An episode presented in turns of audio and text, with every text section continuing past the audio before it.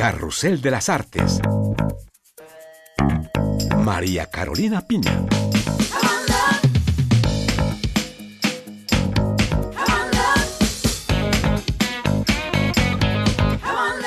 Carrusel de las Artes se encuentra en el festival de teatro más importante del mundo, el Festival Internacional de Aviñón, para un número especial de nuestro programa dedicado a las artes escénicas.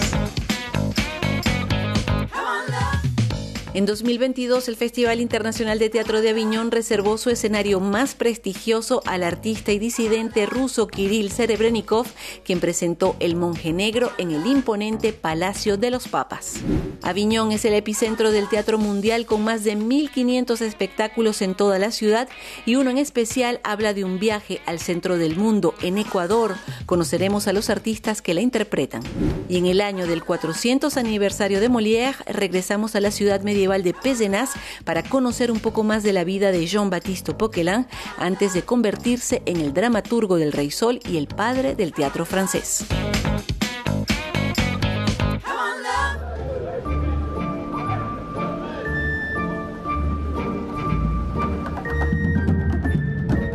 Nos encontramos en el patio de honor del Palacio de los Papas, el monumento más importante de la ciudad que data del siglo XIV cuando Aviñón fue la sede del catolicismo y es en este edificio medieval que se abre tradicionalmente el Festival Internacional de Teatro con un invitado de lujo este año, el director ruso Kirill Serebrennikov. El Festival de Aviñón abrió en 2022 con un relato sobre la locura y la fragilidad humana. El monje negro de Anton Chekhov retumbó en el Palacio de los Papas en esta versión del director ruso Kirill Serebrennikov. La pieza narra la historia de Andrei, un intelectual con los nervios de punta, atormentado por el fantasma de un monje negro. El monje negro no habla solo de la locura, es una pieza que cuando la leí me puso la piel de gallina. El personaje principal está frente a una situación crítica que cualquiera podría vivir, pero lo que más me interesaba explorar es ese momento en el que debemos tomar una decisión crucial, si aguantar o abandonarnos a la locura. Kirill Serebrennikov es todo un símbolo en Aviñón, director de teatro y de cine, pero también disidente, encarcelado a domicilio durante meses por Vladimir Putin y ahora radicado en Europa entre arte y militancia. No creo que haya un teatro político. El teatro es la política misma. Es el lugar donde hablamos de la realidad, donde expresamos nuestra opinión y donde queremos creer que la gente que viene a ver un espectáculo sale de él distinta. Eso es, en definitiva, la política, dirigirse a un gran número de personas y tratar de convencerlos a través de las ideas que creemos justas. En libertad plena, Kirill Serebrennikov no desaprovecha ninguna ocasión en su lucha contra el Kremlin. Queremos terminar la pieza aquí en Aviñón haciendo un nuevo llamado a parar la guerra en Ucrania. Para eso también es el teatro. No podemos olvidarnos de eso. Tenemos que seguir denunciando. Recordarle a la gente que en estos momentos en los que asistimos al teatro hay gente muriendo bajo las bombas.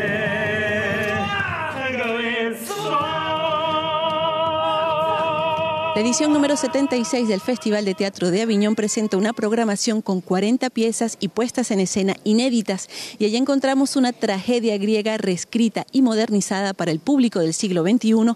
Ifigenia es desde la antigüedad un símbolo del amor filial sacrificado en nombre del bien común. La tragedia de Ifigenia, la hija del rey Agamenón, dada en sacrificio en la guerra contra Troya, ha sido recurrente en el teatro con versiones de Eurípides, Jacín o Goethe. Más recientemente, el autor portugués Tiago Rodríguez desempolvó este relato transformando a las mujeres del coro y a Ifigenia en féminas que no aceptan la locura bélica de los hombres. La francesa Anteron es la autora de esta nueva puesta en escena. Este texto es magnífico y a la vez escalofriante. Esa joven mujer, Ifigenia, que al final dice no. Ella es la clave de todo. Lo cambia todo. Sigue siendo una tragedia, pero con la posibilidad de otro final. Una tragedia siempre habla de un héroe que debe escoger entre dos imposibles. Es el caso de Agamenón. Pero aquí las mujeres se expresan claramente. Ellas no quieren la guerra, ni tampoco que los hombres repitan las mismas acciones que llevan a las mismas desgracias de siempre. Ellas saben que hay otra opción. Eso es lo que es estremecedor. Donc euh, c'est une tragédie, je qui ouvre sur un futur possible et c'est ça qui est bouleversant. Anteron utiliza numerosos recursos audiovisuales y una escenografía depurada en la que el suelo se resquebraja a medida que se cuenta la historia. La escenografía es un elemento sobre el cual se articula toda la acción. No es un decorado o algo que busca copiar la realidad. Al contrario, es la base para que cada quien se imagine su propia historia. Los efectos sonoros, las imágenes, todo converge para crear un universo completo que acompaña al texto. Porque es real. Canto. En el reparto de esta Ifigenia presentada en Aviñón, actores portugueses que rinden homenaje al texto original. Es una coproducción franco-portuguesa y trabajar con actores portugueses fue fabuloso. Fuimos a Oporto, ensayamos con ellos y trabajando me di cuenta que la lengua portuguesa debía convertirse en el idioma del amor. Ifigenia y Aquiles se enamoran inmediatamente, a diferencia de lo que sucede en la tragedia griega. Es un amor a primera vista y me pareció lógico que se hablaran en portugués.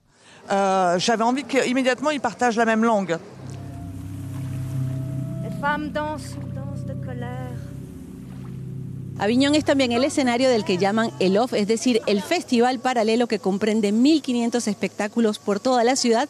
Los artistas colocan afiches por todas partes invitando al público a venir al teatro y allí en el Festival OFF conocimos a una compañía que nos habla de un viaje desde Europa hasta el centro de la Tierra. tierra.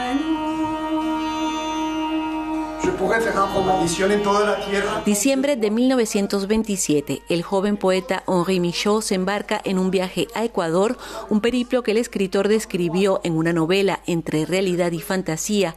La compañía internacional Le Navire llevó este texto Ecuador a las tablas en una puesta en escena cargada de música. Es depuis deux ou trois jours qu'on est en mer. Pauvre journal. Mais où est-il donc ce voyage No tengo caballero. But I have a briquet. Es uh, un carnet de viaje del poeta belga y francés Henri Michaud eh, al principio del siglo XX. Él eh, tenía 29 años y se fue a Ecuador eh, desde París. Fue un encuentro, un viaje el viaje de Michaud eh, hasta Ecuador, pero también un viaje entre dos culturas muy, muy diferentes y fue un encuentro eh, muy, muy rico. En el papel de este viajero que descubre los Andes, la selva y las enfermedades tropicales, el actor colombiano Marlon Bibiscut Rincón. Primero el encuentro con el texto fue, fue un descubrimiento total. Yo no lo había leído antes, no lo conocía pero conozco de cierta manera el territorio del que se habla en la obra. Conozco, mi familia viene de un territorio que se comparte con el Ecuador, en donde digamos que esta jungla amazónica y este, este, digamos, este ambiente está muy presente.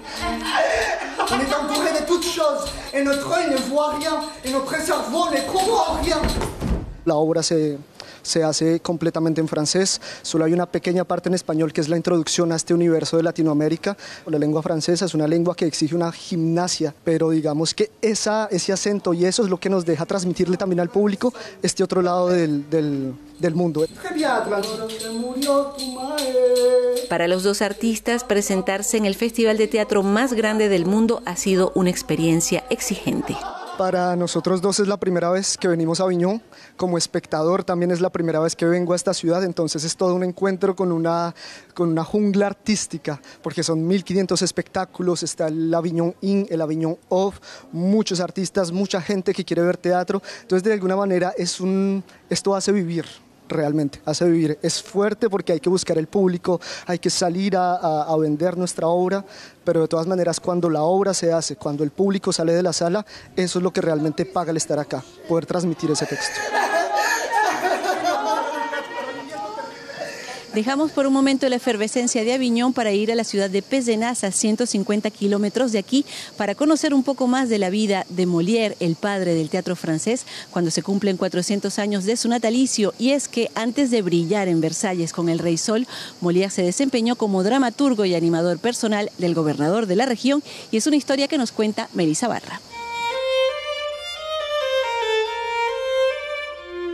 Antes de la fama y la gloria, Molière y su compañía de teatro viajaron de ciudad en ciudad por toda Francia, En el sur, su notoriedad empezó a crecer y en los años 1650, uno de los príncipes más poderosos de Francia le abrió las puertas de su castillo, una residencia llamada La Grange des Prés. El prince de Conti, il a été nommé gouverneur du Languedoc. El príncipe de Conti fue gobernador de la región de Languedoc. Esta era su residencia principal. Aquí en Pézenas organizó los estados generales, las asambleas políticas provinciales que duraban varios meses. A esos congresos asistía toda la nobleza de la región y había que distraerla. Molière vino varias veces a la Grange de Prés.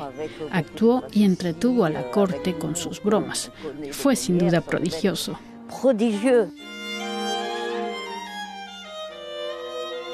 El príncipe de Conti se convirtió en mecenas y protector del joven dramaturgo y Molière permaneció semanas, incluso meses, en el castillo. Me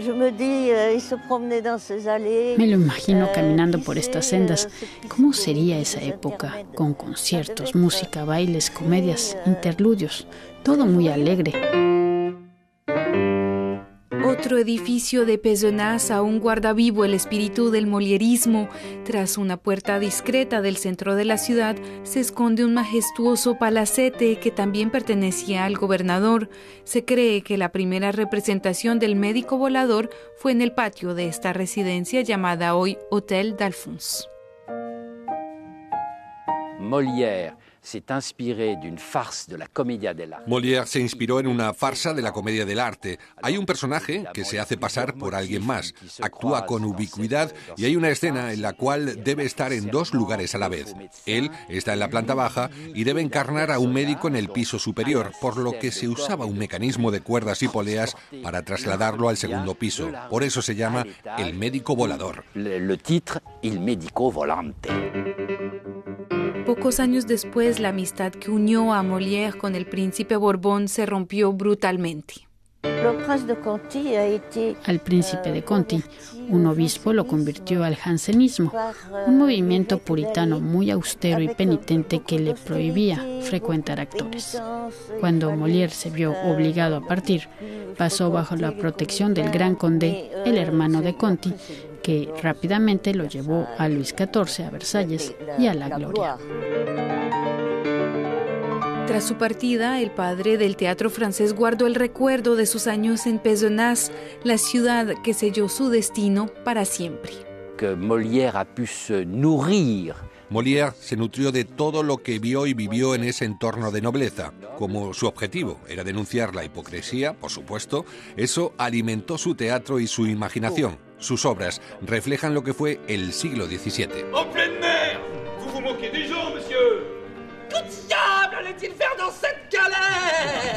Gracias Melissa Barri. Con esto ponemos punto final a este programa especial dedicado a las artes escénicas que les presentamos desde el Festival Internacional de Teatro de Aviñón.